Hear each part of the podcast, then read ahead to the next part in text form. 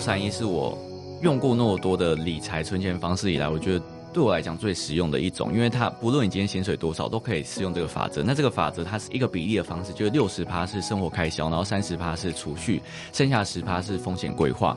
那风险规划的方式就像是一些意外险啊，或是医疗险。但是我知道很多大学生可能会觉得，目前这个保险的部分对你来讲好像不是那么的需要，然后你可能会觉得，哎，就算你今天可能生活费六十趴，你要。呃，吃饭什么可能不够用，那我觉得你可以把这十趴的风险规划移到前面，你可能可以先用七十趴的生活开销，然后三十趴的储蓄下去生活，因为我觉得这些都是可以调整的，但是唯一不能调整的是你不要让自己的储蓄比例小于百分之三十，因为如果说你今天真的要存钱的话，三十趴其实已经算是非常非常的少了。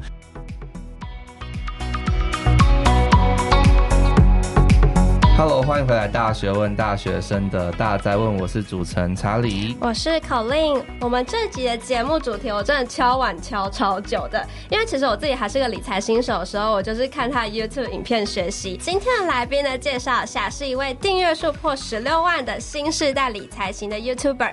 大学毕业的时候，靠着自己兼职的三份工作存了二十万，而在毕业后三年顺利的存到第一桶金。就是大家讲到这边，我。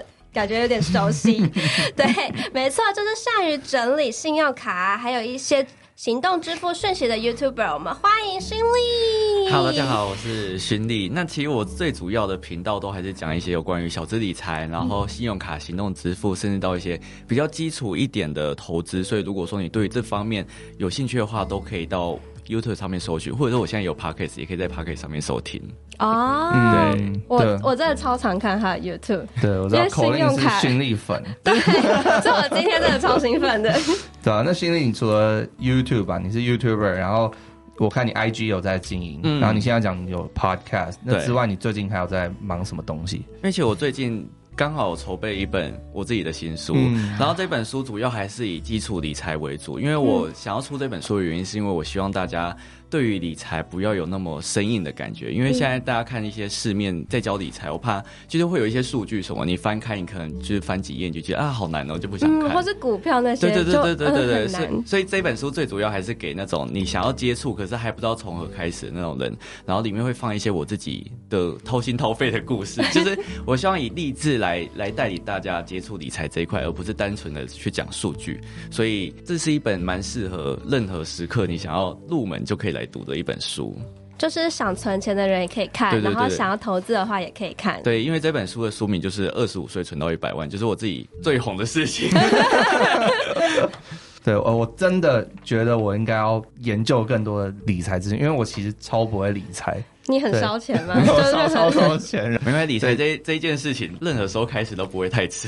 哦，对，对对对，就是我们节目大部分听众都是大学生嘛，可能对于理财、小资理财会特别好奇。像刚刚心里有提到新书嘛，里面就很多想要存钱的人呐，或是很很多想要投资理财的管道或是方式，非常适合新手们。所以我们今天就来吸取心力的精华了。就我相信很多人在大学的时候想要打工，或者是应该很多人在找家教赚钱吧。嗯、就是可能查理身边有很多人也开始在兼家教，对对对。可是那在开始有收入的时候，就可能对于储蓄啊、理财就很大的兴趣，但是很常常搞不懂要怎么样才可以钱滚钱，然后存更多钱。那我想要请问勋利呢，就是一开始来说，钱对于你来说是什么？然后你当初怎么会想要存钱的？刚开始。第一次存钱的时候，是因为我大学有了自己的零用钱，因为我以前都没有零用钱。然后在大学的时候，家里给生活费，你就觉得啊，有一种自己好像长大成人的那种感觉。你 高中的时候没有零用钱？我从来都没有领过零用钱，所以那时候。领到第一笔零用钱是一个月五千块，我就觉得很开心。嗯，然后现在想起来，呃，在台北五千块好少，可是就是现在就是在那个时候就觉得很开心。就然后这笔钱也是对我来讲是不小的一笔钱，就想说啊，我不想要让家里成为负担，因为觉得啊，以前花太多钱了，所以就希望这一笔钱就算只有五千块，我也可以把它存下来。因为我以前就是一个很省的人，从以前开始我就不知道为什么，就是对于钱有特别特别的执着，所以我就希望。我可以透过这一笔钱，然后慢慢的存，因为我那时候一开始是我阿妈有先给我一万块，然后我不想要花到我阿妈给我给的这一笔钱，嗯，然后因为就觉得花到感觉好像会有有一种好像愧对他的那种感觉，所以我那时候最开始的希望就是不要让家家里让自己成为家里的负担，然后另外一个想法是因为。呃，其实在我上大学之后才发现，哦，比我有才华的人真的太多，就大家都太厉害了，然后会导致我自己有一点没自信，所以我会希望说，我可以掌握自己可以掌握的东西，那个就是我自己赚进来的钱，我可以就是好好的去掌握它，所以我才会开始努力存钱，然后让自己的存款就是赢过其他人，我就觉得哦，至少自己有一点是有用处的那种感觉。存钱是你的才华。对对对。基本上是希望自己存款，就是人家说哦，我都没有钱的时候，我就想哦，还好还好自己没有输的那种感觉。可是一个月五千块，你伙食费怎么处理啊？这个感觉要。就吃吃土吗？没有没有，因为我那时候五千块的时候，我就想说，哦，那我一天可以花到多少？就开始除以三十嘛，嗯、所以我一天基本上最多就只能花一百五十块。嗯、所以我从那个时候就开始设定，说我一百五十块要怎么吃？嗯、可能早餐我就会去，因为学校后我学校附近早餐店基本上不会太贵，我可能早餐会买个什么鮪鱼三明治二十五块，然后就是还有一百二十五，然后中午吃个便当才五十块五六十块，然后晚餐再吃个就是一样的便当或者卤味什么的，会比较好自己操控价钱，而且。刚上大学的时候，就是没什么朋友，所以他就不会 不会约吃饭什么的，所以那时候基本上我觉得五千块没什么问题。可是到了大一下学期，可能大家开始会成群结队要出去吃饭，哦、那时候就开始要打工，所以我才会希望透过打工来存更多的钱。这样，最主要是在大三的时候才开始打三份工，因为那个时候我们还有因为有读电影，所以会有一些作业，毕制、嗯、一个人要花七万块，所以我在那个时候就要存很多钱，所以我从、嗯、才从那个时候开始打比较多工作这样。我有个小小问题啊，嗯、就是说由由奢入俭难了，嗯，对，然后就是我猜你可能比较有钱之后会。可能花比较多东西在其他东西上面，嗯，你会会觉得说，就是要怎么去克制自己这种欲望这样子？因为其实我刚好前阵子才拍一个影片，就是说，就讲到由奢入俭难这个问题，然后我就讲了一句，我现在想起来好像有一点自傲的话，就是说，奢跟俭对我来讲从来都不是一个问题，因为我一直以来都不是那种物欲很高的人。可是我觉得，如果你对于物欲很高的话，你就要去思考说，哎，你这笔钱你到底花的值不值得？因为很多人常常是。脑充型的那种购物，就你可能今天买这个东西，你过不久就会开始后悔。我都会建议大家，如果你是刚开始接触理财的话，你要分清楚需要或者是想要。像是网购，一定是很多人会闲来无事就逛网拍。然后，如果你真的是那种逛网拍很常买东西的人，我会建议你可以先把东西放在购物车里面。你不一定要当下买，你可以先思考个一天，或者给自己二十四小时、四十八小时，等到你真的再回头去看它，你觉得这个东西真的是你需要，你再下单。过几天之后，你再想说，哦，好险我没买。其实。很常会出现这种状况，我会建议大家绝对是是先从分清楚需要跟想要开始才是最重要的。我同意，我知道，好像有个影片是讲说你很久没有买衣服了。哦，对，大概一年吧。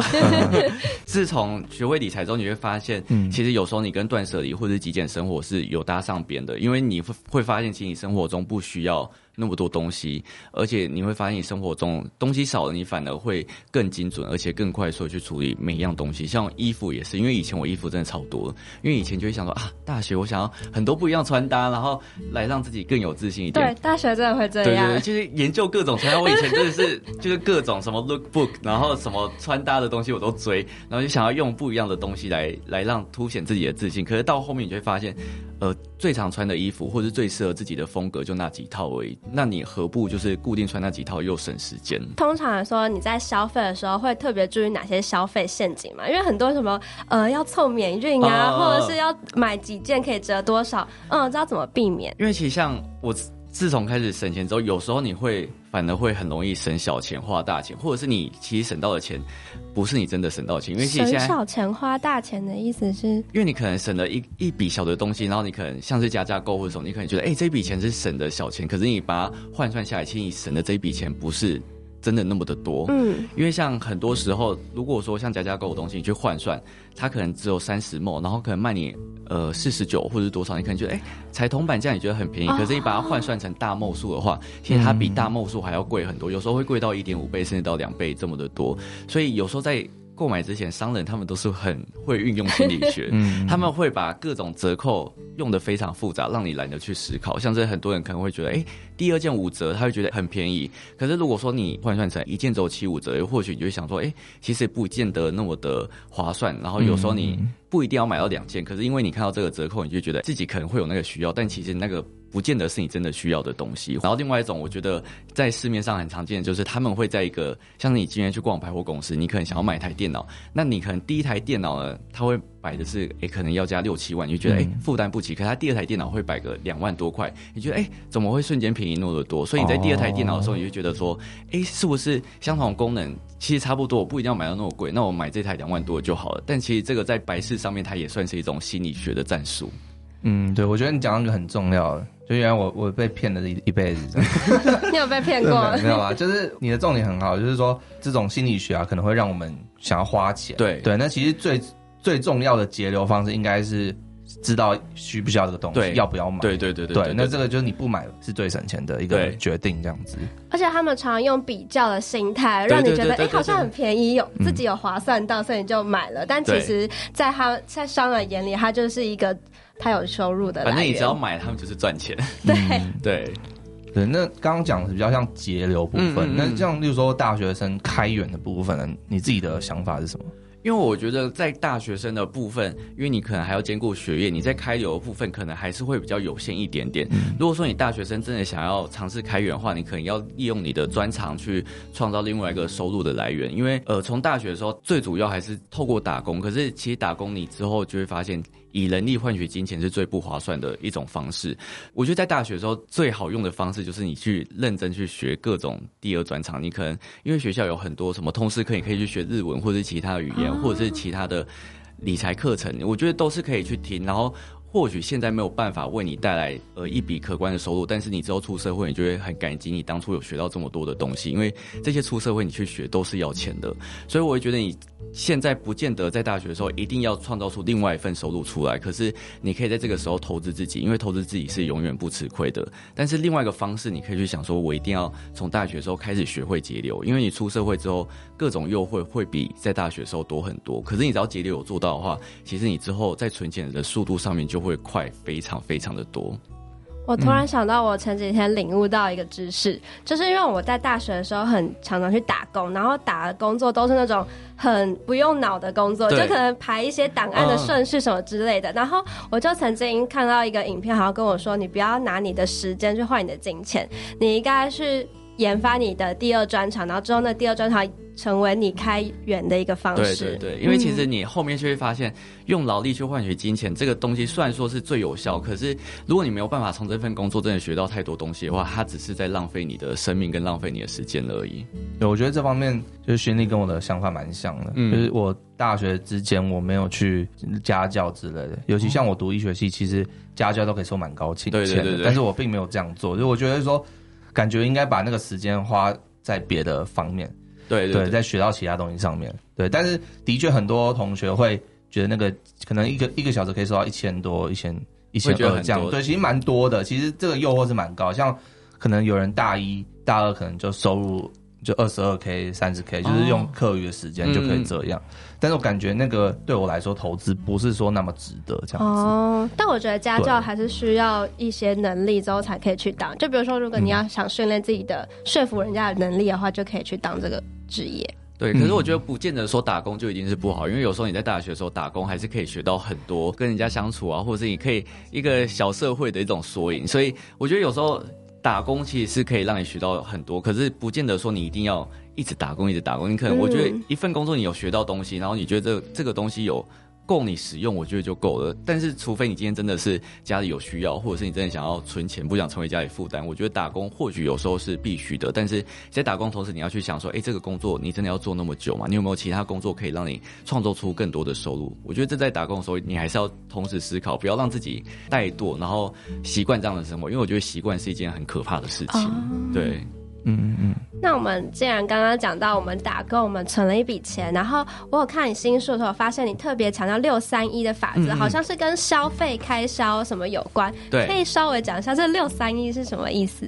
因为其实我觉得六三一是我用过那么多的理财存钱方式以来，我觉得。对我来讲最实用的一种，因为它不论你今天薪水多少，都可以适用这个法则。那这个法则它是一个比例的方式，就是六十趴是生活开销，然后三十趴是储蓄，剩下十趴是风险规划。那风险规划的方式就像是一些意外险啊，或是医疗险。但是我知道很多大学生可能会觉得，目前这个保险的部分对你来讲好像不是那么的需要，然后你可能会觉得，哎，就算你今天可能生活费六十趴，你要。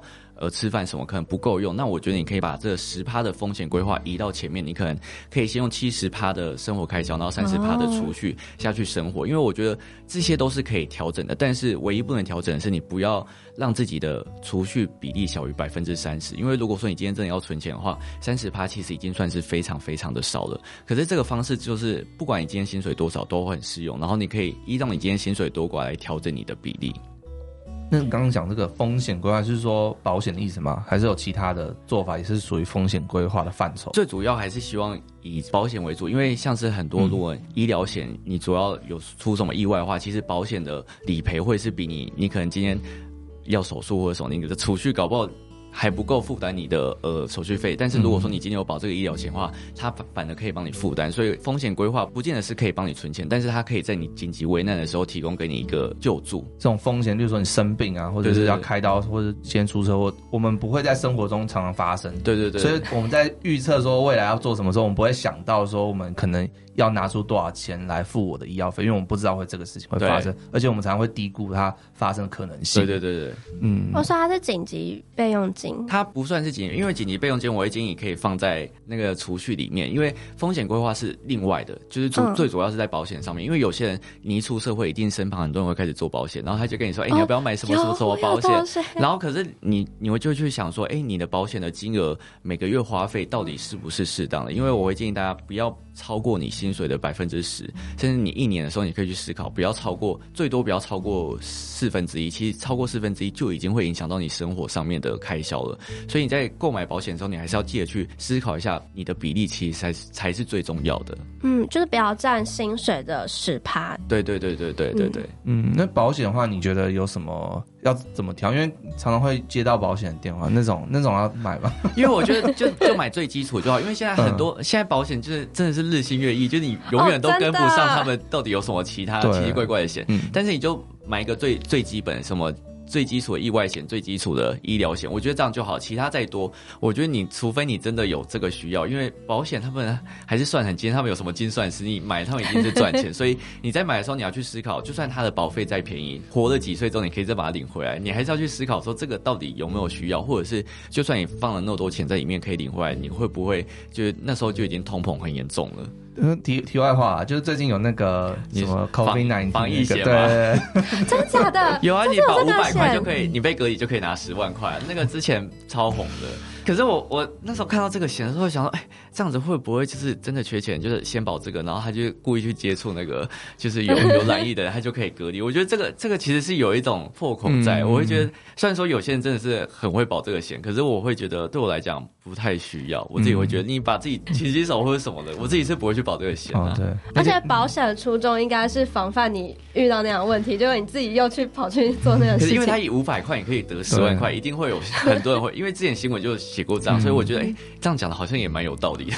对对对，我我那天在医院也跟就是我们老师还有护理师呃谈聊对聊这个，然后他们就说，就刚刚你讲，就会不会有人故意去？对啊，对这样很划算哎。对，然后但我就想说，那你要怎么去得 COVID-19？好像在台湾，你如果想要主动的去得到这个病，好像。嗯，可是他他可能就会觉得说，哎、欸，那我就不需要那么勤的去做防疫这件事情。哦、对，我觉得这也是一个心态上面的东西。嗯，嗯这样变得好扭曲哦。对，会不会我讲出来之后就被骂？但 还大家还要做好勤洗手，要做好防疫。大家记得戴口罩。刚刚讲到存钱部分嘛，嗯嗯嗯，那存完钱之后，很多人说啊，可能要拿去可能投资了。那投资的话呢，我们又怎么去规划这方面的的理财这样子？因为像我自己是，我现在的比例又有在更改，因为我前面就说它是可以一种自己调控的比例。我现在是四三三，那四十是投资，三十是储蓄，然后三十是开销。因为我自己会觉得，你今天已经存到了一笔数目之后，你再怎么存，它它的速度其实还是没有办法那么的快。你还是必须利用投资的方式来让自己的财富增加快一点，但是不代表投资一定会赚钱。这个部分一定要先跟大家讲，因为很多人。现在投资的投资的门槛越来越低，然后大家都在分享投资一定会赚钱，但是其实这不是绝对的，因为投资亏钱的人其实不在少数，只是会出来分享一定都是大赚的。嗯、但是大家、哦、大家不要觉得哎，投资一定会稳赚什么，其实没有，只是我会觉得，如果说你有学会投资的话，它可以让你的资本比起存钱啊速度会更快。只是我会透过市值趴，是因为。因为我已经存一百万，可是你在一百万之前，你想要透过投资来让你的存款翻倍，其实是一件很困难的事情。嗯、因为假如说，哎，你今天存款只有六万，然后你每个月薪水三万块的话，其实最快让资产翻倍的事情就是储蓄，嗯，因为你可能你今天六万要变十二万，你要投资，你要投资两百趴的标的，基本上是找不到的。可是你用储蓄的话，你每个月存一万块，你基本上你六个月你就可以变成十二万。嗯、其实，在你资产没那么多的时候，存钱绝对是最最快让你资产翻倍的事情。可是我自己的比例四三三，是因为我存款已经有一定比例了，所以我才会用投资的方式来让自己设法的让自己资产变得更多。然后大家也会想到，哎、欸，那你是不是赚很多？消费只有百分之三十？其实最主要是因为我很宅，就我现在一个月的生活开销基本上不会超过一万块，就是不管是在吃的或者在用的上面，其实整体吗？就是对对对对对对对对对。所以其实我我本来就不是一个开销很大的人，然后因为再加上我又知道，哎，怎样就透过信用卡消费，我可以赚到一些回馈，所以所以我在花钱的时候，实际花到的钱其实没有像想象中那么的多，所以我才会透过这个方式来让自己的财力慢慢的往上升，这样子。对，真的是双赢啊！你还可以防疫。对，因为因为我现在，因为我现在每次大家都看到，哎、欸，现在外面好像很危险。我说哦，没差，反正我都在家。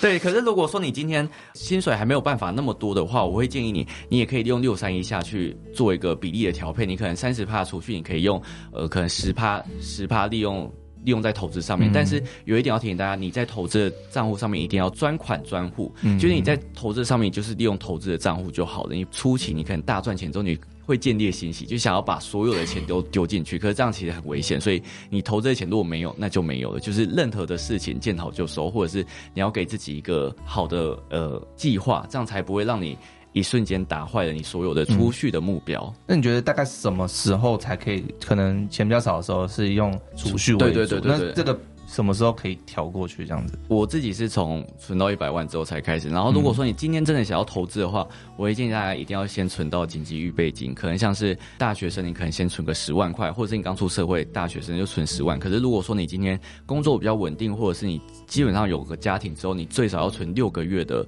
呃生活的收入，然后你再进行投资。因为投资它就是一个有风险的。有风险的事情，它不见得会赚钱嘛。我前面有提提到，所以，呃，我会建议大家，其实这个比例你可以自己就去做调整。可是我的比例就是三十趴的储蓄都是没有变的，然后你可以自己去调整，说，哎，你要。多少钱拿去投资，多少钱拿去消费，这些我觉得都是依照你自己的收入去做改变。因为有些人可能三十趴的开销对他来讲还是太紧绷了，那你可能就是移到五十趴，然后你可能剩下几趴你要怎样去做改变？我觉得这些都是依照你自己薪水调定。所以原则就是要那个紧急可以使用的钱，预备金。对，就不然你投资都没有钱的话，你就会整个吃住这样因为因为像现在，因为你不知道明天意外什么时候到，因为很多人也因为疫情开始放五薪假，这个时候紧急备用金就是一个很重要的事情。就刚刚提到关于六三一四三三，还有另外一点，你说专款专户。对，我自己目前是在学校打工，然后学校就会希望我们在校内就建立一个账户。嗯，我们学校应该是邮局账户吧，嗯、所以我在戏办打工的时候，他的钱就可以直接到我邮局账户里面，嗯、然后我的领钱平常要消费在邮局。通常来说，这样要怎么建议？就是。开另外一个账户存钱吗？还是再开一个账户去什么处理消费的事情？基本上会建议大家最少要有三个账户，搭配刚刚的六三一法则，就是你可能六十趴是在开销的账户，然后三十趴是储蓄，然后剩下十趴风险规划或是你要拿来存紧急预备金。我觉得这这些都是可以的。嗯、但是你透过这个方式，另外一个好处就是你就不需要再记账了，因为很多人可能会觉得说，哎、哦欸，我今天要开始学会理财，我是不是一定要记账？可是记账其实是一件很违反人性的事情。我有下载记账 app，可是他每天都提。提醒我，但我一直忘记。可是他其实，你可能记了一两次，你前面很有热忱的时候，你就觉得，哎，我一定要记，我一定要记。可是你可能记到第三天，觉得好累哦，其实我不想每一笔都记。但是，嗯、呃，透过分账户存钱法的另外一个好处就是，你六十趴就是生活开销，那你花完就是没了。如果说你有办法让你每个月控制在这六十趴里面，就代表你对于你的生活消费已经非常的熟悉了，哦、所以你就不需要再去额外记账了。所以这是其中一个比较好一点的方式。至于要怎么开户，其实我也建议大家可以。呃，申办数位账户，因为其实现在数位账户非常非常的方便，而且存款利率都超级无敌高，就是最少都是一趴起跳。那其实像银行可能零点一、零点三，那相同的利息、相同的钱放在里面，一个是零点一趴，一个是一趴，光是利息就差了十倍。像是数位账户，它另外一个好处就是它不仅是存款上面利利率很高，然后你今天想要换外币，或者是你今天呃想要跨转跨体，它都是会有一定的优惠，而且它申办超快。因为如果说你现在要在实实体银行上面申办，账户的话，会有一个洗钱法的问题，最少要在里面花费两个小时以上。哦、对，嗯，可是你今天只要。线上申办大概十分钟就好了，他就会再把卡片寄给你。而且另外一个好处就是，数位账户它的 debit 金融卡，它刷卡的回馈比起一般实体银行的签账金融卡回馈还要来得高。对，是现金回馈还是点数回馈？哦，只要是回馈就你要看卡，有一些是点数，有一些是现金，但是不管怎样都都一定是比实体银行的卡还要好。嗯，所以是建议我就是可能我虽然邮局是跟学校配合，但我可以再开另外一个数位账户。对对对，对，对，对，然后把我的六十趴存到数位账户里面。对。然后邮局是我的三十趴消费。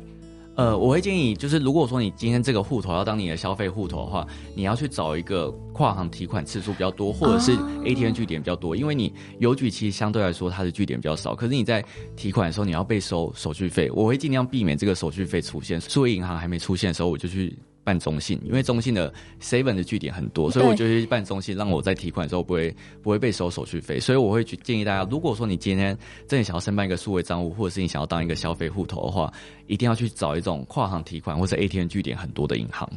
嗯，对对，我没有想过这个问题，因为手续费其实一次五块，你一生可能要提款个，搞不好要几千次，你也是会被收很多钱。嗯，对，对，这倒是真的，就有时候没有那个自己银行的那个。对对对对，就很麻烦，对，就每次都要收那个手续费。但是数位账户有些基本上都是五五次以上起跳，就是一个月会提供给你五次免手续费的优惠，所以我觉得对一般人来讲算是还够用的。哦，所以我现在就是呃邮局就是我新转户嘛，然后我就自己开一个数位账户，因为它利率比较高，所以我把六十趴的储蓄先存到利率比较高的数位账户，然后再把三十趴的消费转到差不多是中心，因为它据点多，然后又。手续又免手续，然后又可以直接马上领这样子。对，我觉得这个、啊、这个这方法是最好，但当然，我觉得每个人都会有每个人不一样的想法。可是最基本就是你不要让银行领收到你任何一毛手续费，其实是最好的方式。用这样方式就不用真的记账，然后你可以同时达到就是理财规划，就不会花太多钱。对对对。就我以前也有尝试过那种记账 app，嗯，就是那个记账城市，你知道吗？我知道盖房子那个。然后前几天就觉得。盖房子很可爱，对。后来后来发现，我盖那么多房子要干嘛？而且你到后面就会发现，哎、欸，你知道我，你知道我之前观众就跟你讲过一句话：你在那个记账城市里面每盖一栋房子，就代表你离现实的房子越远。很残酷，可是这就是事实。就是你在里面每盖一栋房子，你就是花越多钱的意思。就是你你盖了一整个城市，你也买不到一栋房。对对，对。提到就是很多种账户什么之类的，那它会搭配的就是卡片嘛？对对，那我看你的 YouTube 啊，或者你整理很多资讯里面都有很多信用卡的什么什么一些规则啊，对，然后有一些它的优惠什么等等，那你自己是怎么去整理出来，然后去快速去了解到？因为我感觉就是每一张卡真的都不一样，然后太复杂，而且有时候那些什么什么专有名词我已经看不太懂。对，那到底是怎么去？整理出来这样，应该是说，我对于每张信用卡基本上都会有一定的概念，因为每张信用卡它再怎么改的话，你如果说你对它了解的话，你就知道它怎么它的回馈一更改，就会马上会知道说，哎，它是上升或者是调降，其实你都会有一定基本的逻辑，然后。我会运用信用卡的原因，其实是因为我喜欢省钱。那信用卡它是你在消费的时候可以省钱的一个方式。那我自己的消费原则就是，我可以使用行动支付，就不刷卡；可以刷卡，我就不用现金。因为行动支付在现实在实体的商店里面回馈是最高的，所以我一定会透过呃回馈最高的方式来消费。所以利用信用卡对我来讲，很多人会觉得管理信用卡很困难，可是对我来讲是我在管理的时候，我可以省到一笔一笔钱，对我来讲算是一种乐趣之一。现在。很多是绑行动支付会有很高的回馈，那行动支付你不仅在实体通路可以使用，你在网络上面也可以使用，所以我才会，这才是为什么我会在实体通过想要刷行动支付的原因。因为我现在每次走到一间店里面，我第一第一件事会扫描这个这一家这家餐厅里面有没有贴那个行动支付的贴纸，有什么行动支付可以用。然后没有的话，我就立马上网 Google 说，哎，这家百货公司里面有什么行动支付可以用？我都会先查，如果真的没有，我就真的放弃，然后去刷信用卡这样。那如果是那种金融卡，它差别在哪里？你说 debit 金融卡吗？对对对，debit 金融卡它的特色就是你账户里面有多少钱刷多少钱，这个会比较适合你今天真的是月光族，或者是你今天还没有办法办信用卡的呃大学生或者是社会新鲜人。嗯。可是相对来说，它的回馈会比较少一点点，因为银行还是希望你申办信用卡，所以。Debit 金融卡它的回馈不会像信用卡那么多，但是现在有越来越多的银行推出的 Debit 金融卡，它回馈跟信用卡是一模一样的。嗯，这种我觉得也是可以选择。只是我会建议大家可以申办信用卡的另外一个原因，是因为你可以累积你的信用分数。大家可能会不知道信用分数是什么，基本上就是你对于银行建立的一种算是自评系统。就是如果说你之后要跟银行有什么贷款或者其他的。业务往来的话，其实你的信用分数会是一个银行比较好评评断你这个人有没有资格去还款的一个能力，所以大家才会为什么会觉得，哎、欸，办第一张信用卡很难的原因，是因为银行没有记录，他不知道你这个人的呃哦之前信用对对对对，所以你只要有一张信用卡之后，你有按时的还款，其实基本上你信用分数越高，你对银行对于你的友善度也会越好。所以简单来说，最没有回馈就是直接付现金。对对对对，所以就尽量不要付现金。对，除非你今天正常买什么、嗯、买房子，你付现金，他们可能会给你很大优惠。可是基本上你一般消费，现金基本上是最没有什么回馈的东西。嗯，对。好，我去便利商店的时候都直接付现。不行，便利商店一定要用行动支付。因为我自己已经很少很少会付现金了，因为我通常都是刷卡，不就用行动支付。嗯，对，而且现在越多商店有行动支付，对，而且现在刚好大家不都在提倡用行动支付，就是可以，就是可以免接触，对，哦，对，也是防疫的一种方式哦，就是理财又防疫，对对对对对。因为刚刚讲了很多关于信用卡资讯，嗯，但是因为通常来说有太多银行，然后很多一家银行又分很多不同的信用卡，嗯，那我不可能就是好几张信用卡都带在身上，所以我想要开箱一下勋利的钱包，就是你平常就最常用的卡是哪几种？好啊，其实像我自己平常会带在身上，因为。我自己身上大概有三十张以上的信用卡，可是因为我自己会分门别类，我在办的时候我就知道，哎，这张信用卡我要用在什么用途上面。有一些是行动支付，有一些是网购，那有一些是海外，那这些基本上我都不会带出门，我可能就绑在手机上面，或者是我真的要出国再带出门就好。所以我基本上我现在会随身携带信用卡就是三张，一个是第一张是联邦的赖点卡，它是回馈 Line Point 的，然后它是在国内有两趴，海外是三趴的回馈无上限。基本上我会带出门的信用卡就在实体通路上面可以享有不错的。不错回馈的卡片，然后另外一张是永丰大户的信用卡，这张会办的原因是因为它的数位账户的利率也很高，就是一点一趴。然后它另外一个特色就是，它你今天在什么成品啊，或者是你今天订外送什么，都可以享有七趴甚至到八趴的回馈。所以这个是我觉得在实体通路上面，有时候你会用到还不错，而且它是现金回馈，会直接回馈到账户里面，它是会汇款给你，不是折抵账单。另外一个好处是这个，然后另外一张也是永丰的信用卡，是永丰的必备卡，这张信用卡。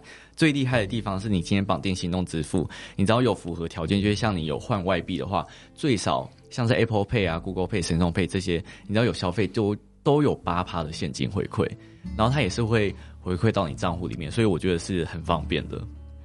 我对于现金回馈有非常大的吸引力。对，因为现金回馈我觉得是一个最好。运用的方式，因为这笔钱你可以看你之后要拿来存下来，或者是你之后要怎么运用都可以。因为像是点数回馈，可能有些人会觉得啊，我就没有那么常用点数，嗯、所以他们会觉得现金回馈是最好的。那我自己也是这样觉得啊，只是有时候现金回馈它不一定会是无上限。你要去申办的时候，你要去思考说，呃，使用方式在哪哪一些通路用最多？因为现在很多人可能会追求所谓的神卡，但是我一直跟观众提倡说，没有什么，没有哪一张信用卡是绝对的神卡，只要符合你自己生活消费那一张就是神卡。就搞不好大家是比较喜欢网购的话，就可能去找网购回馈。会比较多的，但是如果是喜欢呃旅游的话，可能虽然现在不行，但是之前我有听说人家是里程卡，就是它的累积它的里程，嗯，这还是要看大家，对，就是看你自己的消费习惯去选择信用卡会是最好的方式。对，我哦，真的是。大开眼界，见识。好，在这边要提醒大家，就是所有的信用卡跟数位账户，他们都是有时效性，就是他们都都是有一个回馈公告的日期，基本上都是半年。所以你在申办的时候，你要去思考一下，哎，这张信用卡它的回馈公告是不是快到期？因为一旦公告到期，它是有可能会改它的公告，有可能会调降，这些都是不一定。所以你在申办的时候，还是要记得看仔细一点。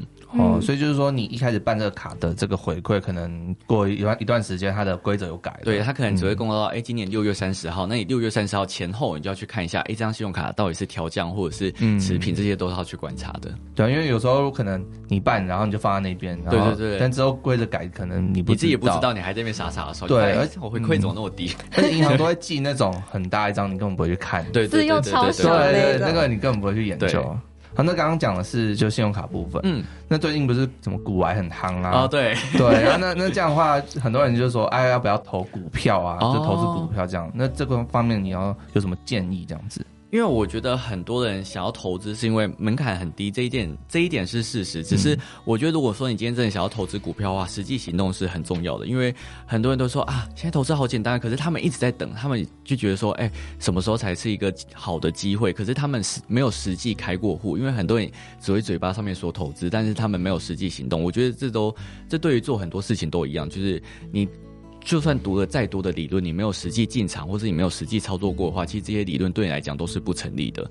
我觉得，如果你今天真的想要投资的话，那你就真的是去开一个户头，然后你真的你不一定要丢很多钱进去，你可能可以先试试水温，丢个每个月定期定额一千块，我觉得这些都是可以的。然后你真的实际进场中，你就会了解说，哎，其实很多东西不像自己想象中的那么简单，也不像呃大家说的投资一定会赚钱。所以我会建议大家，如果你真的想要投资的话，开户才是一件最重要的事情。然后你在你可以。先在开户之前，先研究一下，哎，开户要什么流程？那呃，股票我要股票购买的时候，我应该怎么操作？那每一只股票，或者说我想要买的这家公司，它的呃经营方式是什么？然后它有什么？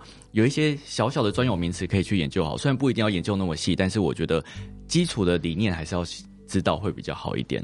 不知道大家有没有这种经验？就我常常在 YouTube 或什么会看到那种广告，就是说投资怎样，嗯、然后。就赚很多钱，对对对之类的，对，然后我就会觉得半信半疑这样子，然后我相信很多人可能就会下去，然后用可能他的方法，就我不太敢说那些课都没有用或者是怎么样，但是。总觉得就是那个现实跟对，就是太太太太太理想化了。只是我一直很想要跟大家说的是，投资真的不是像大家想象中那么简单的事情。就是真的不是投资就赚钱，你没有什么投资绝对不是稳赚不赔。你真的想要稳赚不赔，你就只能好好的存钱。所以你大家一定会觉得投资一定是有风险。那当然。很多人会想说，哎，那我一开始投资要投资什么？其实现在大家都会推荐 ETF 嘛。那 ETF 其实也是一个不错的方式。ETF 简单来说，它算是一种指数型的股票基金。它就是它算是股票，可是它会有很多不一样的标的，像是什么零零五零啊，它就是台湾前五十大的公司都聚集在这张嗯呃 ETF 里面。所以你买了一档 ETF，等于你买了五十家公司的股票。但是至于好不好，我觉得。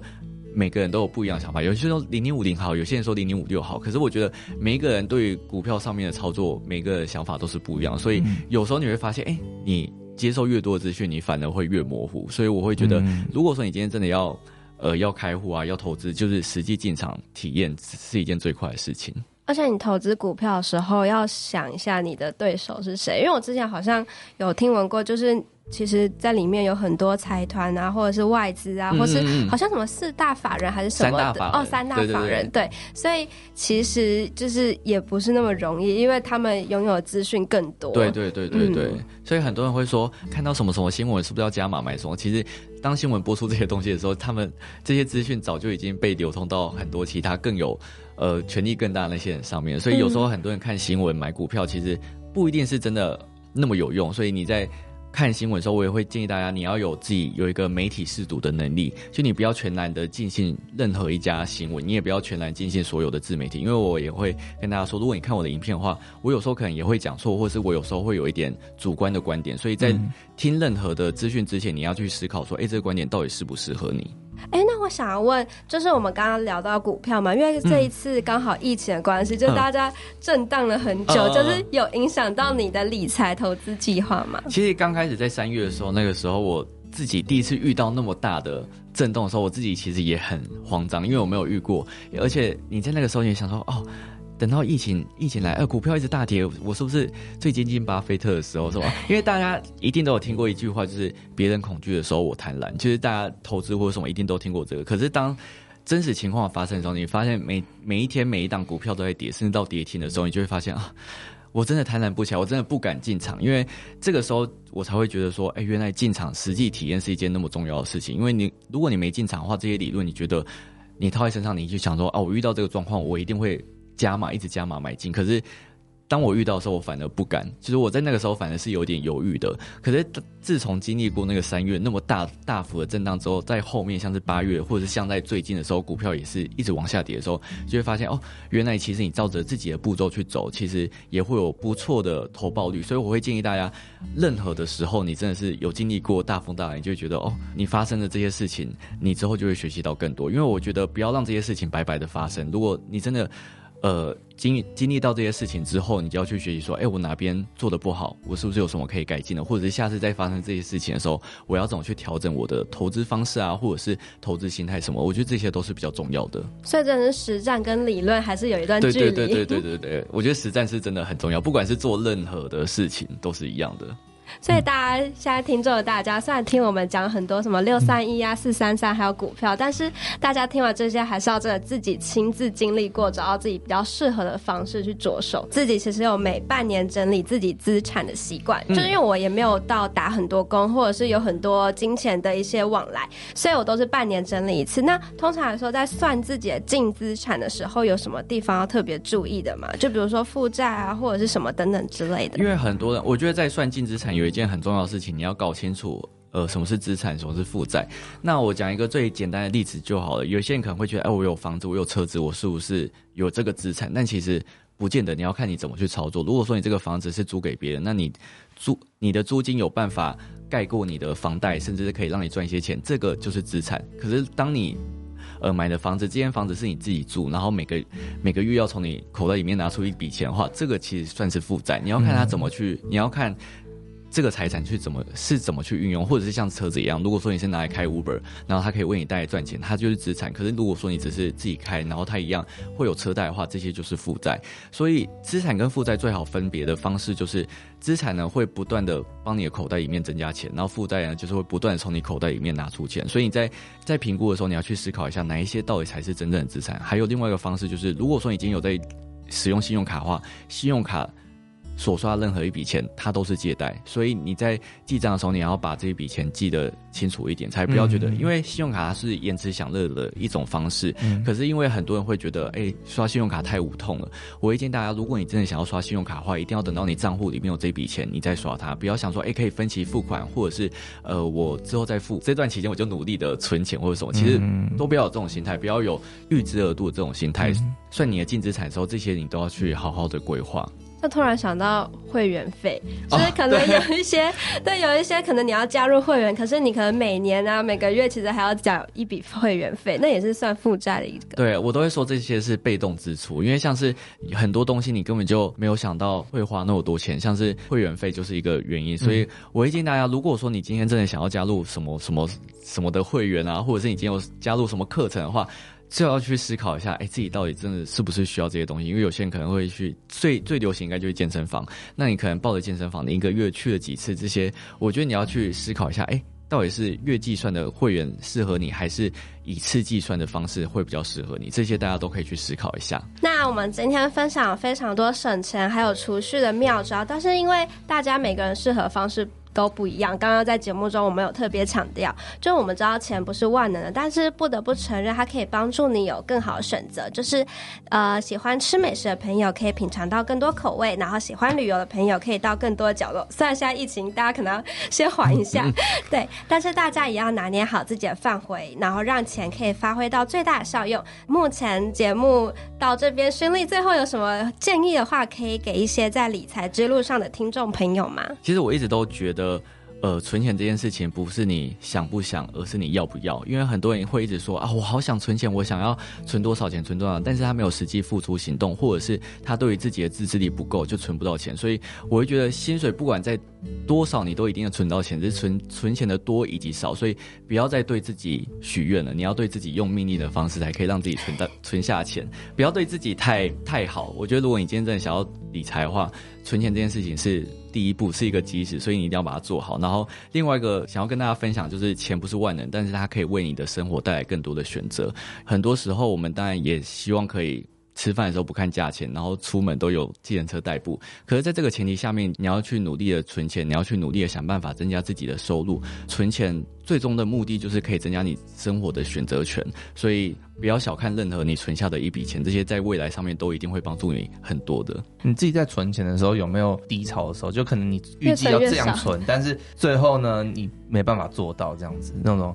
没有，没有啊，没有，因为其实我自己对于存钱的东西，我不会真的设定一个很大的目标，但是我会知道说，因为我以前的工作是不固定的，就是我不一定每个月薪水都是很稳定的进来，所以我会知道说，哎，我这个月可能我赚个五六万，然后可能我下个月赚个两万的时候，我就会知道说我每个月要存下多少的钱，所以我就是用比例的原则下去做出去，所以我不会给自己太大的期待，但是我一定会规定自己一定要存到多少钱以上。今天薪水真的比较少后，我就会。让自己就是省吃俭用一点，所以基本上我是以储蓄为最终的基本，然后消费反而是在储蓄之后。如果说你想要真的存到钱的话，薪水一进来的时候，第一个步骤就是先存钱，之后你再去看你要怎么消费再说。听起来你就是非常有自制力。就是对存钱非常对，因为因为我对于就是存款增加的数字，我就觉得每次看到存款增加，我就很开心。所以基本上对我来讲，存钱是一个兴趣所在，它对我来讲不是一个压力。因为很多人那么抗拒存钱，原因是因为他们会觉得存钱对他们来讲是一股很大的压力，所以常常会让他们觉得，哎，我我为什么要存钱？然后不知道为了什么而存钱。其实很多人会有这种迷茫。可是我会觉得，如果说你今天真的不知道为什么存钱的话，你可以先设立一个很简单、很基础的目标。你可以先从你想要买一台电脑开始，或者想想要买一台相机，就是先从这些小目标来开始。就算你今天存钱只是为了买东西，我觉得也没关系，因为你你开始知道，哎，我要开始存钱，然后你可能会想办法说，那我是不是要用什么方法才可以存更多钱？就可以在这个途中慢慢去发掘各种的理财方式。我觉得这也是一种方法。所以我觉得存钱买东西并不是一个不值得鼓励的事情。我反而觉得存钱的新手都应该这样做。今天听完你讲完，我有一种感觉，就是你为什么可以存到那么多钱？我觉得可能有一大部分的原因是因为。你就是很想要存钱，对 对，就是那个心态会造成你的行动上就会很大的改变。对对对对对，那像像我可能就比较 喜欢花乱花钱，所以我可能就没办法存到钱。可是我觉得有时候行动也会影响到你的思绪，就是有时候可能大家会觉得说啊，不行，我天生就是爱花钱那种基因或者什么。可是我觉得你。你还是要试着让自己去行动，因为很多人会觉得说啊，我就是要花钱，我就是做不到。可是你就会把做不到这件事情一直放在心上，所以你就不会真的实际去行动说，那我是不是买这个东西之前，我就是先停下来思考多久什么的。所以我会觉建议大家，就是任何事情想没有用，行动就对了。那我就跟大家呃做个保证，就是我现在就开始用那个六三一。然后，那我就过一个月或两个月再跟大家分享这个经验，好了，我觉得这样很不错。但如果已经实践六三一，也实践四三三的话，就可以看胜利的新书里面，可能分享更多关于不同内容的一些心法。听众有些人可能不知道。你这样子，嗯嗯，嗯，对，我相信应该很多人知道啊，但是就可能还是有些人可能不知道。那你有没有推荐？可能大家可以先去你的 YouTube 看哪几个影片，然后多认识你。关于存钱有两支影片，我觉得还蛮推荐。第一个是我在二十五岁存到一百万，标题就是这样。那这个方式最主要是会跟大家分享我自己在存钱的心路历程，会从大学的时候开始跟大家分享我是怎么存钱。那另外一个就是我用九个账户存下一百万，虽然说都是以存一百万为标题，可是。